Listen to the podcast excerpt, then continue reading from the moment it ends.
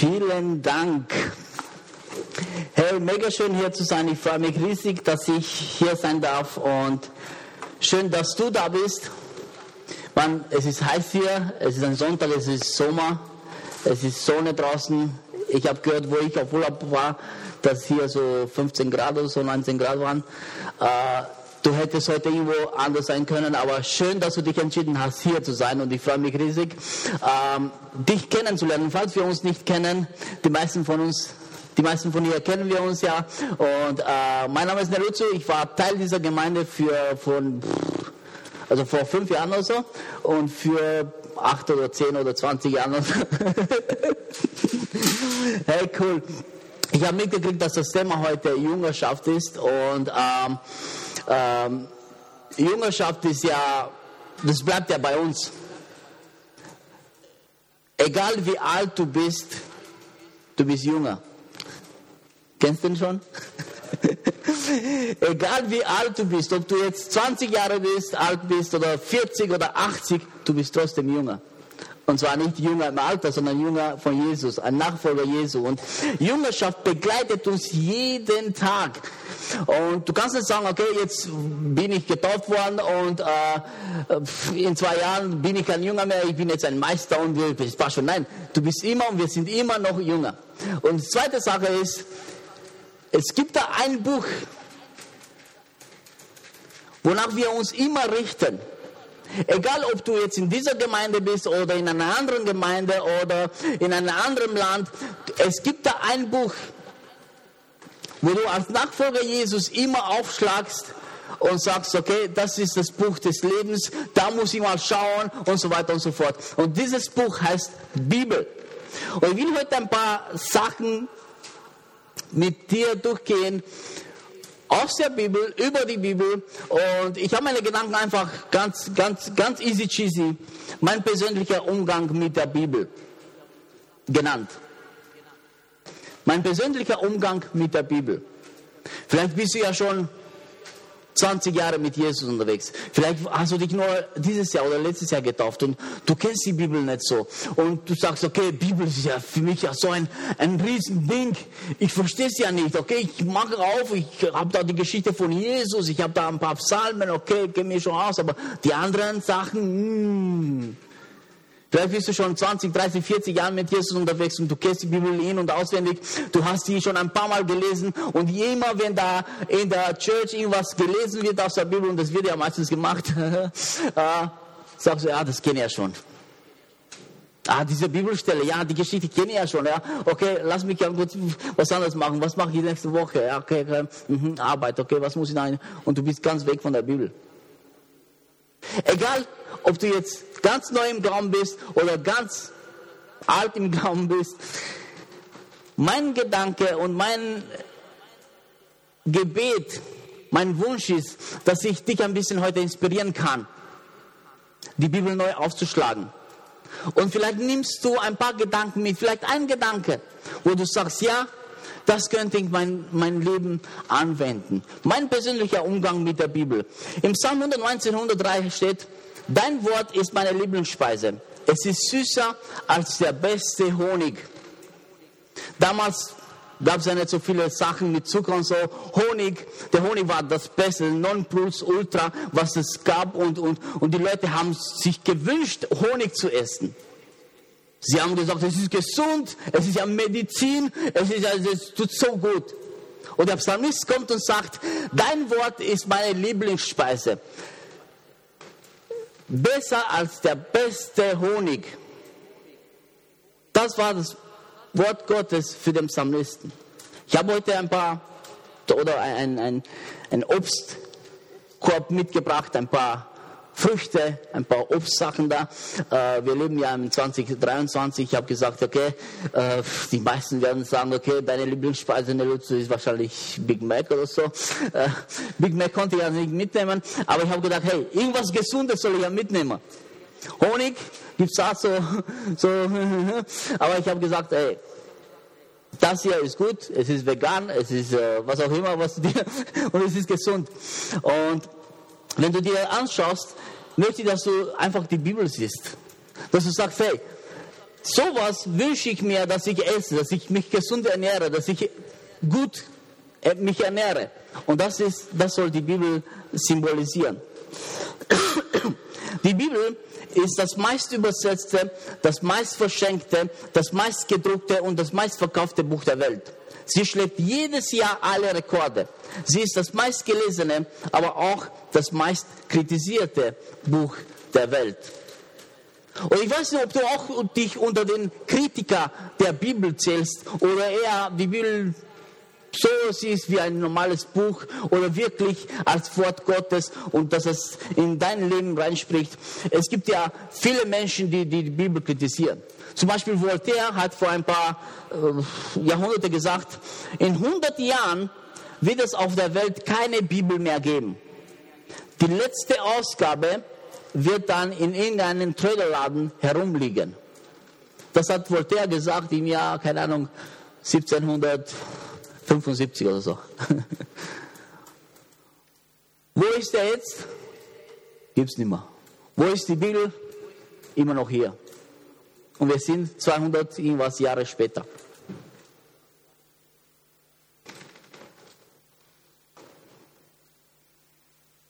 Der dänische Theologe und Philosoph Søren Kierkegaard hat gesagt, die Bibel ist nicht dazu da, dass wir sie kritisieren, sondern dazu, dass sie uns kritisiert.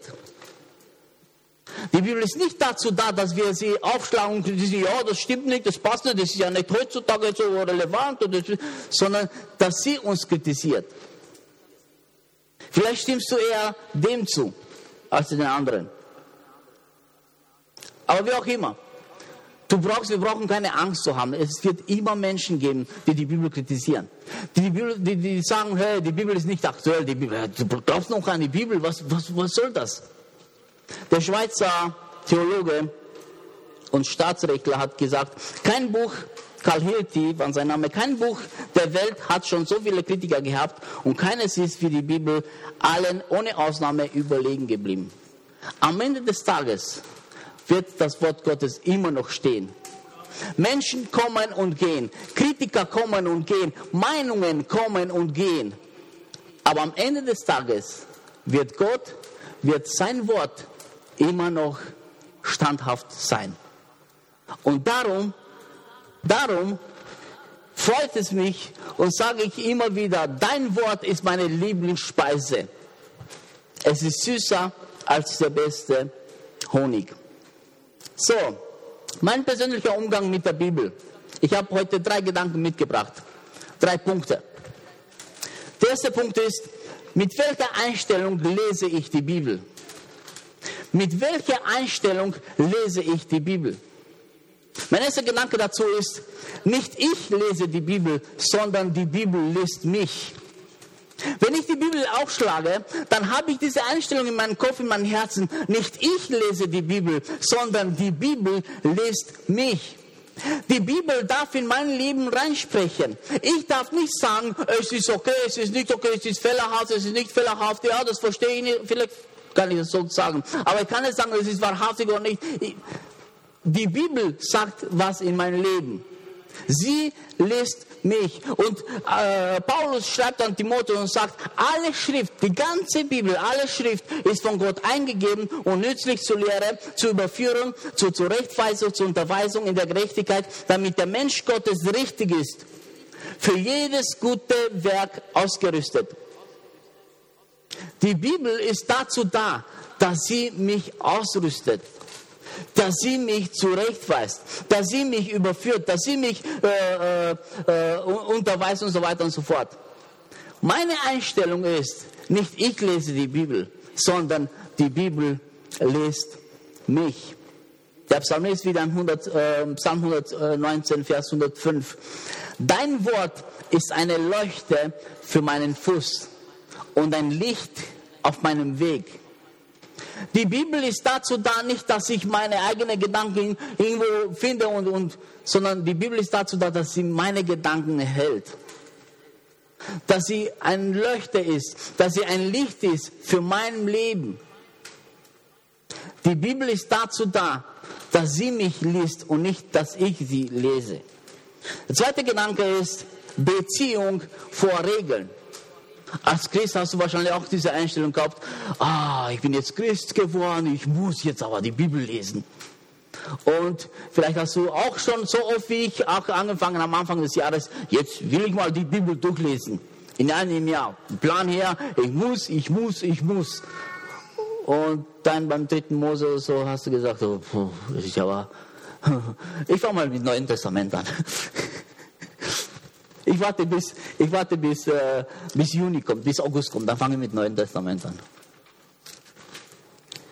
Beziehung vor Regeln. Ich sehe die Bibel nicht als ein Regelbuch, wo ich sage, ich muss das, ich muss das lesen, sondern ich weiß, dass ich eine Beziehung mit Gott habe. Ich weiß, dass Gott sich eine Beziehung mit mir wünscht und er hat hier seine Worte geschrieben. Man stellt dir vor, du hast einen Partner und die meisten von ihr sind verheiratet, du hast eine Frau oder einen Mann und du liebst diese Person und sie schreibt dir eine SMS oder sie schickt dir einen Brief oder was auch immer. Du sagst jetzt, ah, ich muss das lesen, sonst oh, werde ich gehängt oder so. oder du sagst, hey, was hat meine Frau geschrieben? Hab dich lieb, bla bla bla bla bla. Wir lesen das und ich lese das und ich habe immer diese Beziehung vor Regeln. Jesus, kurz bevor er getötet wird, er ist in einem Raum mit seinen engsten Freunden und dann sagt er folgendes. Das ist mein Gebot, dass ihr einander liebt, wie ich euch liebe.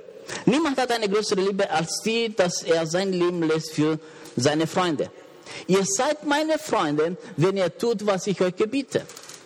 Er nennt diese Leute dort seine Freunde. Es sind seine Nachfolger. Es sind Fischer. Es sind Leute, die wollen eine Revolution anfangen. Es sind Leute, die kennen sich überhaupt nicht aus. Es sind Leute, die ihn verkaufen wollen. Es sind Leute, die ihn gar nicht verstehen aber er nennt sie seine Freunde. Und der nächste Vers, Vers 15, äh, äh, schreibt, ich nenne euch hinfort keine Knechte, denn der Knecht weiß nicht, was sein Herr tut.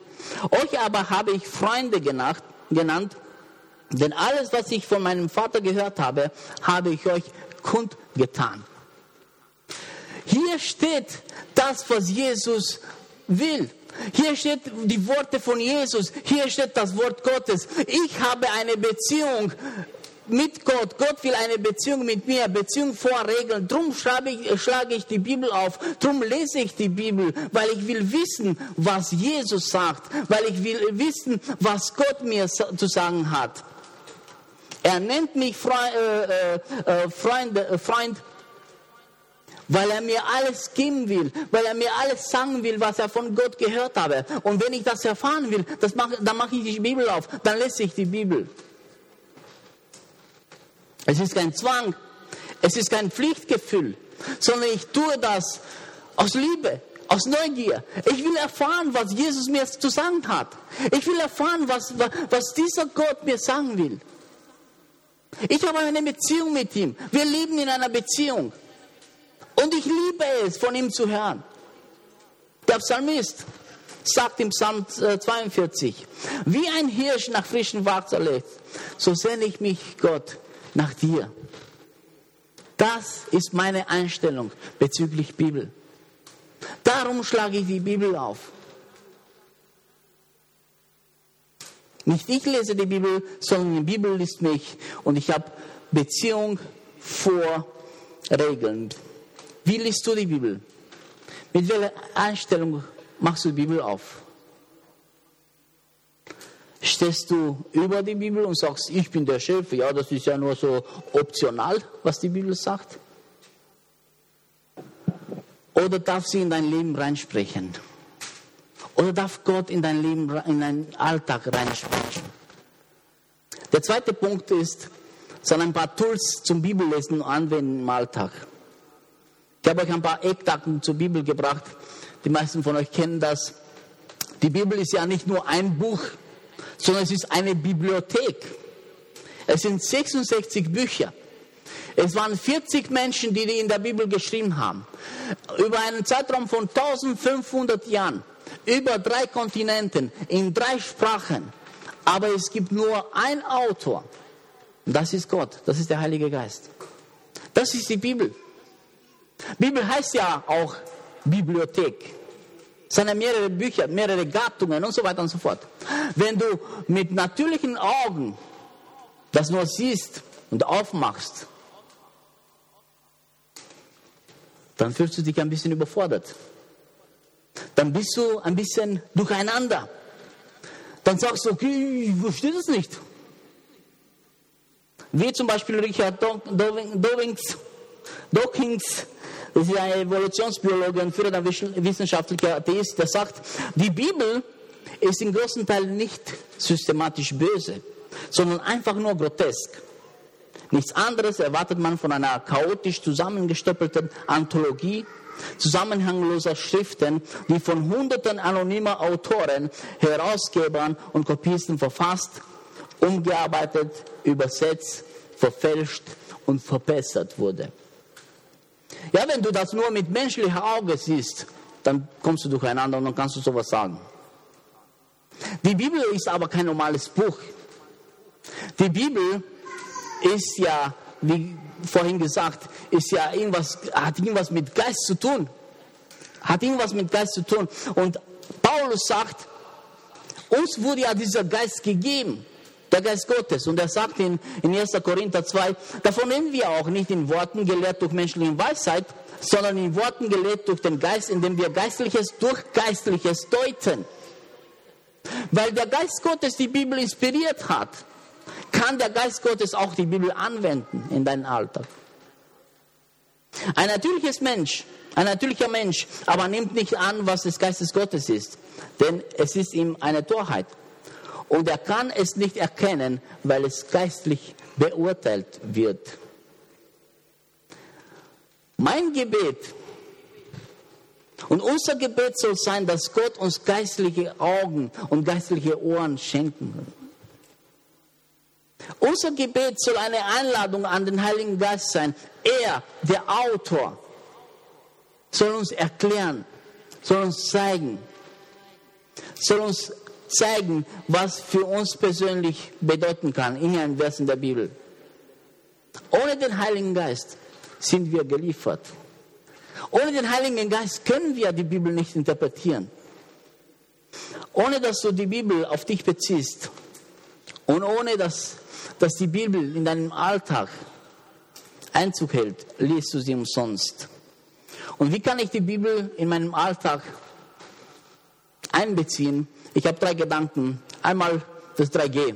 Ich weiß nicht, ob du dich noch erinnerst, vor ein paar Jahren gab es da 3D, 4D, 5G, äh, wie auch immer. 3G ganz leicht zu merken. Gottes Wort. Du liest dir die Bibelstelle. Ich lese mir die Bibelstelle. Der Herr ist mein Hirte. Mir wird es nicht mangeln. Dann Gebet.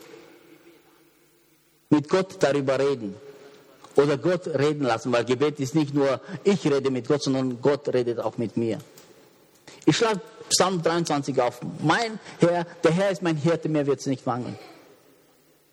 Dann habe ich diese Blitzgedanken, dann, dann, dann bete ich und sage, danke Jesus.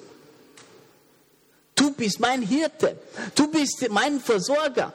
Wenn ich dich habe, ist egal, was um mich herum passiert, ist egal, was in irgendwo passiert auf der Welt oder morgen oder in zehn Jahren passiert, ich habe dich. Und das dritte G, get free. Meine Schuld, meine Sorgen, meine Ängste bei Gott abgeben. 3G, Gottes Wort, Gebet und get free. Dann komme ich mit meinen Sorgen zu Jesus und sage, hier sind sie. Und so hält Bibel Einzug in meinen Alltag. Ich lese sie nicht umsonst, sondern ich schaue auf die Zusage Gottes. Ich sage, was in der Bibel, ich sehe, was in der Bibel steht. Und dann denke ich, ja, das hat ja was mit meinem Alltag zu tun. Der zweite Gedanke ist die SOP-Methode. SOP-Methode wieder so ein Scripture, das heißt die Bibelstelle. Wir lesen die Bibelstelle. Wer im Schutz des höchstens lebt, der findet Ruhe im Schatten des Allmächtigen, der spricht zu dem Herrn, du bist meine Zuflucht, meine Burg, mein, mein Gott, dem ich vertraue. Ein Observation. Ich schaue, was hat diese Botschaft mit mir zu tun? Oder was, hat diese, was, was sagt diese Botschaft konkret? diese Bibelstelle. Ich lese mal im Kontext vor, nachher schauen wir mal, was, was historisch war. Dann Application, Anwendung. Was will bei mir konkret anwenden? Und dann Prayer wieder, Gebet, mit Gott darüber reden. Wenn ich wieder, wieder Psalm 23 annehme oder Psalm 19, der Herr ist mein Schutz, dann sehe ich, okay, wo war David in dieser Situation? War er auf dem Thron und er hat Party gefeiert? Nein, er war auf der Flucht, der war, der war ganz, es war äh, finster um ihn herum. Und er steht trotzdem auf und sagt, der Herr ist meine Zuflucht. Der Herr ist eine feste Burg. Ja, das kann ich auch in meinem Leben anwenden. Ich bin vielleicht nicht in seiner Situation, spezifischen Situation, aber auch in meiner Situation ist um mich herum immer finster und, und ich weiß nicht wohin. Aber dann weiß ich, der Herr ist meine Zuflucht. Dann komme ich und, und, und sage, hey Jesus, du bist meine Zuflucht. Und dann kommt Frieden in mein Leben. Dann hat wieder die Bibel in mein Leben reingesprochen. Dann habe ich wieder aufgemacht, damit das Wort Gottes in mein Leben reinspricht. Der dritte Gedanke ist, haben wir vier Finger, vier Fingersystem. Jeder von uns hat hoffentlich vier Finger, falls du jetzt äh, irgendwas mit Holz zu tun hast oder irgend so bei einer Säge, vier oder fünf Finger. Du liest die Bibelstelle, Daumen hoch, was gefällt dir an dieser Bibelstelle? Es, es, es spricht dich gleich an. Was gefällt dir? Wow, das ist schön, das ist schön. Zeigefinger, was zeigt mir der Text? Was zeigt mir der Text? Was will Gott in meinem Leben mir zeigen? Mittelfinger, Kinder weggucken. Mittelfinger, was stinkt mir? Sünde stinkt immer. Fehler stinken immer im Leben. Und, und, und wenn du das siehst, okay, ah, das, das passt nicht bei mir in mein Leben. Zeige, äh, Ringfinger ist immer dieser Beziehungsfinger. Äh, was will Gott über meine Beziehungen? Ich habe festgestellt im Leben, wenn du, deine, wenn du deine Beziehungen gut hast, wenn du Menschen um dich herum hast, die, die äh, wo du in gute Beziehungen lebst, dann lebst du gut in dieser Welt. Da ist nur eine Person. Da ist nur eine Person. So, was will Gott über, über, über Beziehungen in meinem Leben sagen? Oder was sind die Zusagen Gottes? Und kleiner Finger, was kommt zu kurz? Was will ich in meinem Leben ändern? Ab sofort ändern. Was sagt die Bibel hier und was kommt in meinem Leben zu kurz? Fünfinger äh, Systemprinzip kannst du es jederzeit anwenden. Du hast die Hand immer bei dir, du liest die Bibel, du sagst, ey, was passt, was muss ich, äh, was zeigt mir der Text, was stinkt mir, was sind mit meinen Beziehungen und was kommt zu kurz. Das sind ja ein paar Gedanken und Tools, wie ich die Bibel anwende. Und der dritte Gedanke, der dritte Punkt ist, welche Prinzipien wende ich beim Bibellesen an? Welche Prinzipien wende ich beim Bibellesen an? Das erste Prinzip ist kleine Schritte. Vielleicht hast du auch, so wie ich, von Helden des Glaubens gelesen und gehört, die zwei Stunden täglich in der Bibel lesen, die drei Stunden beten und dann äh, sich schlafen legen und der Tag ist gelaufen. Ich wünsche mir auch oft, dass ich zwei Stunden in der Bibel lesen kann, täglich. Dass ich zwei Stunden beten kann, dass ich, dass ich mehr Zeit in der Bibel verbringe. Aber meistens ist es so, dass ich keine Zeit habe, keine Zeit finde, keine. Aber ich fange trotzdem mit kleinen Städten an. Das heißt, wo ich eine freie Minute habe, schlage ich die Bibel auf. Ich habe das am Handy, ich kann es immer gleich aufschlagen, wenn du jetzt das andere bevorzugst oder das andere ist wurscht. Hauptsache mit kleinen Schritten. Der Psalmist sagt, ein Tag in deinen Vorhöfen ist besser als sonst tausend. Ein Tag in deinen Vorhöfen ist besser als tausend anderswo. Und dieses Prinzip nehme ich für mein Leben und für, die, für diese Bibellesen. Ich glaube, eine Minute in der Bibel ist besser als tausend Minuten anderswo. Ich warte nicht, bis ich zwei Stunden Zeit habe, damit ich die Bibel aufschlage, sondern die erste freie Minute, die ich habe, schlage ich die Bibel auf. Ich warte nicht, bis ich sage, okay, äh, mindestens eine halbe Stunde, sonst zählt das nicht. Mindestens zehn Minuten, sonst zählt das nicht. Nein, ich warte das nicht, sondern ich nehme auch immer am, am wenn ich aufstehe, ich habe diesen Bibel, äh, wie gesagt, diesen Bibel-App und so, äh, Vers des Tages habe ich, bete ich, ich weiß, was Gott für mich heute will. Meistens. Hm? Aber ich habe diese, diese kleinen Schritte. Manchmal kommt der Feind und sagt, äh, du musst aber mindestens eine Stunde, sonst zählt das nicht. Und dann sagst du, okay, ich habe keine Stunde, pff, anders Mann. Und so vergeht Zeit, Zeit, Zeit, Tag, Tag, Wochen, Jahre und du schlägst die Bibel nicht auf, weil du keine Stunde, keine zwei Stunden am Tag hast, die Bibel aufzuschlagen. Die kleine Schritt heißt, ich beginne klein. Natürlich darf es größer werden. Natürlich kann es auch länger sein in der Bibel, aber ich beginne klein. Der Mensch, sagt Jesus, der Mensch lebt nicht vom Brot allein, sondern von einem jeden Wort aus dem Mund Gottes. Ich glaube, dass der Teufel uns anlügen will.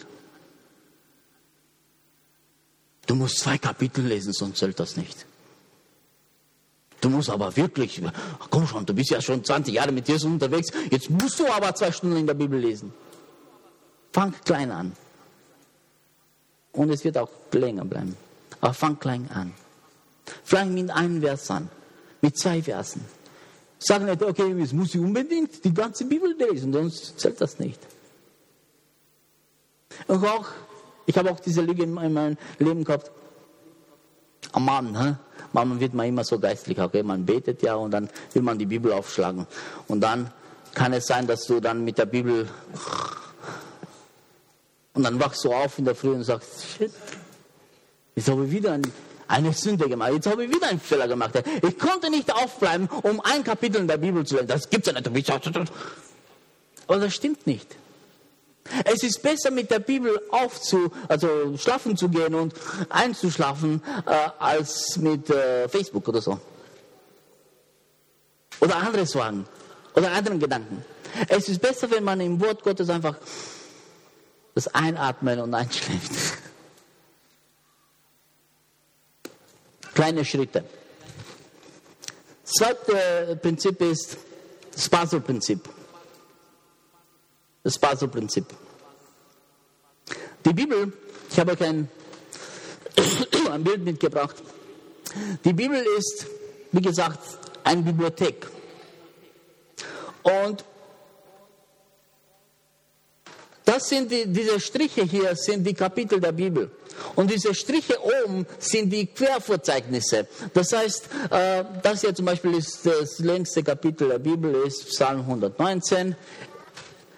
Irgendwo daneben ist das kürzeste Kapitel der Bibel, ist Psalm 117 und so weiter und so fort. Vorne ist 1. Mose, ganz hinten ist Offenbarung. Äh, das sind aber, das sind wie gesagt die, die, die Kapitel der Bibel. Und die Striche da sind diese Querverzeichnisse. Das heißt, die Bibel ist nicht nur tick, tick, tick, tick, tick, tick. Es ist gar, gar nicht historisch äh, in der Reihenfolge, sondern die Bibel kann schon ein bisschen durcheinander kommen, auch historisch, aber vor allem, vor allem 1500 Jahren 40 Schreiber, Ju, Ju, Ju. Das sind so, so Querverzeichnisse. Und dann liest du in der Bibel, wie zum Beispiel irgendwo am Anfang, äh, 1. Mose 3, die Schlange war listiger als alle anderen Tiere. Und du sagst, okay, jetzt weiß ich, du haben ja so, so, habt ihr das gesehen? Hoppala. So haben wir ja so Angst vor der Schlange. Wow. Und du weißt nicht, warum du Angst vor der Schlange hast. Mann, wozu hast du Angst vor der Schlange? Es ist ja nur ein, ein Tier, wer auch immer. Aber wir lesen die Bibel weiter und irgendwo am Ende des Bibels steht, der große Drache ist niemand anderes als der Teufel oder Satan, die listige Schlange, die schon immer die ganze Welt verführt hat. Das ist so ein Querverzeichnis. Du liest die Bibel und sagst, okay, die Schlange ist ja ein Symbol für den Satan. Es ist nicht nur, okay, sondern es ist ein Symbol, Symbolistik. Die Bibel arbeitet ja viel mit Symbolistik. Und du liest das und dann siehst du, zack, bumm. Schon hat sich die Bibel selbst interpretiert. So einfach, so simpel. Da braucht es einen guten Theologen, sagt Jesse Dumplitz, damit man es missversteht. Und es gibt ja viele Symbolistik in der Bibel. Wir als Kirche werden oft als die Braut Christi genannt in der Bibel. Äh, Jesus wird als der Löwe oder das Lamm genannt in der Bibel. Symbolistik.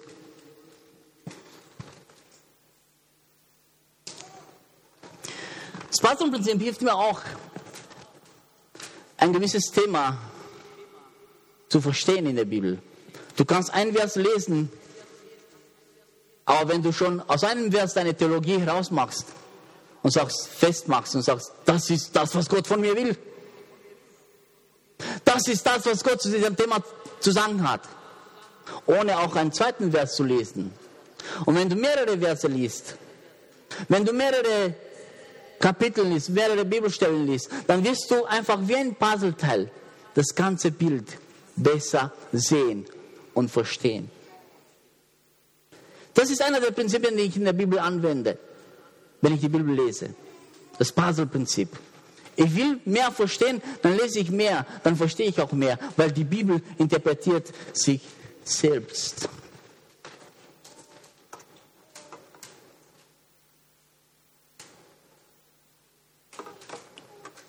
Das dritte Prinzip ist die Jesusbrille. Wir haben vor allem auch im Alten Testament viele Bibelstellen, wo du sagst, oh, was hat das jetzt mit meinem Leben zu tun? Und es gibt auch Prediger, die dann ganz stark in diese Richtung gehen. Zum Beispiel, keine Ahnung, Jesaja 13 und so. Ja, der Gerichtstag des Herrn kommt. An diesem grausamen Tag lässt Gott seinen glühenden Zorn freien Lauf. Er verwüstet die Erde und er vernichtet die Sünder, die auf ihr Leben und, und, und, und so weiter und so fort. Ich habe so eine große Angst vor diesem Gott. Wenn ich aber die Jesusbrille anhabe, dann lese ich diese Bibelstelle und ich weiß, dass Jesus ja für mich bezahlt hat. Ich weiß, dass Jesus dieses Gericht ja auf sich genommen hat. Ich weiß, dass Jesus das erfüllt hat. Er sagt auch nämlich, ich bin nicht gekommen, um das Gesetz oder die Schriften der Propheten abzuschaffen. Im Gegenteil, ich bin gekommen, um sie zu erfüllen. Als Jesus am Kreuz gestorben ist, hat er all meine Sünden, all meine Fehler auf sich genommen. Ich kann frei vor Gott kommen. Mit all das, was mich belastet. Ich kann meine Lasten bei Jesus abgeben und seine Freiheit, seinen Frieden, seine Liebe, seine Gnade und so weiter nehmen.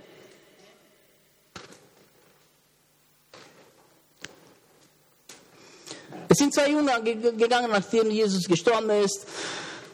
Sie waren auf dem Weg nach Emmaus sehr enttäuscht. Dann kommt ein dritter Mann dazu. Was, hast du nicht gehört, was da vor ein paar Tagen passiert ist?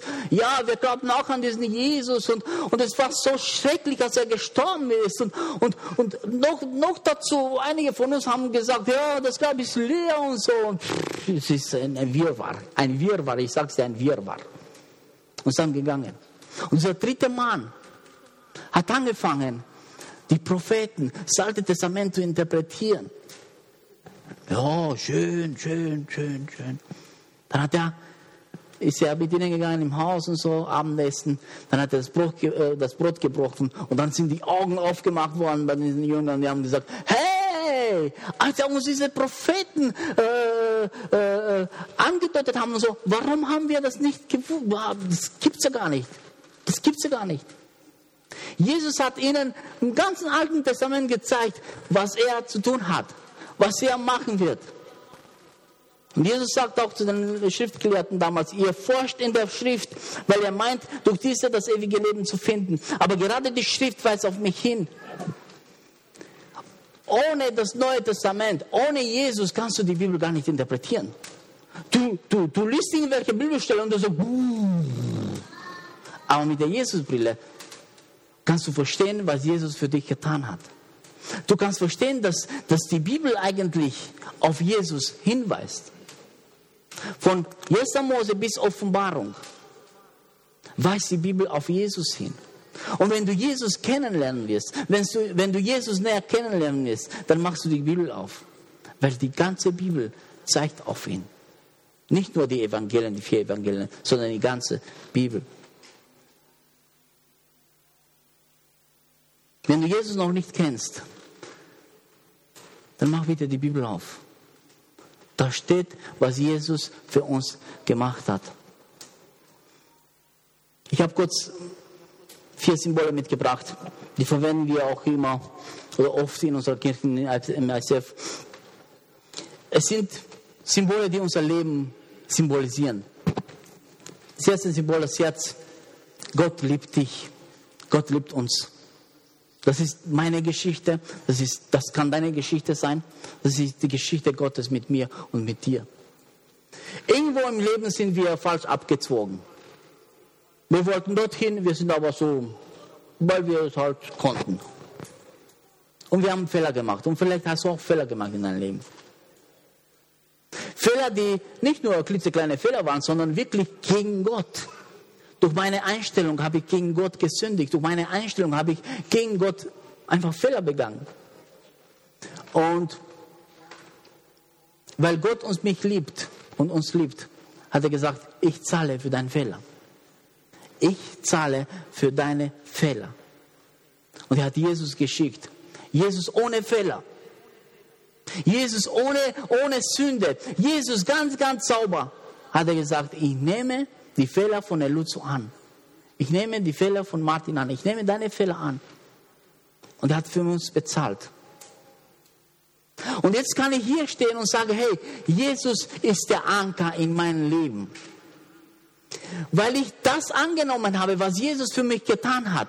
Weil ich mir gewünscht habe und, und mir wünsche, dass ich diesen Fehler nicht mehr mache ist Jesus der Anker in meinem Leben. Und egal wie viel um mich herum herumfliegt, ich bleibe standhaft in Jesus, weil er mein Anker ist, weil er mein Fels ist. Das ist die Geschichte. Das ist die Bibel. Du kannst in eine andere Gemeinde gehen, in eine andere Gemeinde sein, in einem anderen Land sein. Du kannst eine andere Übersetzung haben. Das ist die Geschichte, die in diesem, Bibel, die in diesem äh, Buch steht. Ich habe diesen Obstkorb mitgebracht. Und vielleicht sagst du, okay, Bibel aufschlagen. Es ist gesund, es ist besser als der beste Honig. Hm.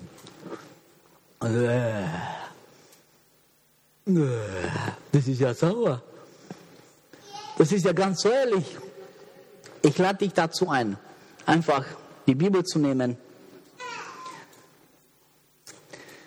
so wie diese Mandarine, aufschlagen und einfach diese Süße genießen.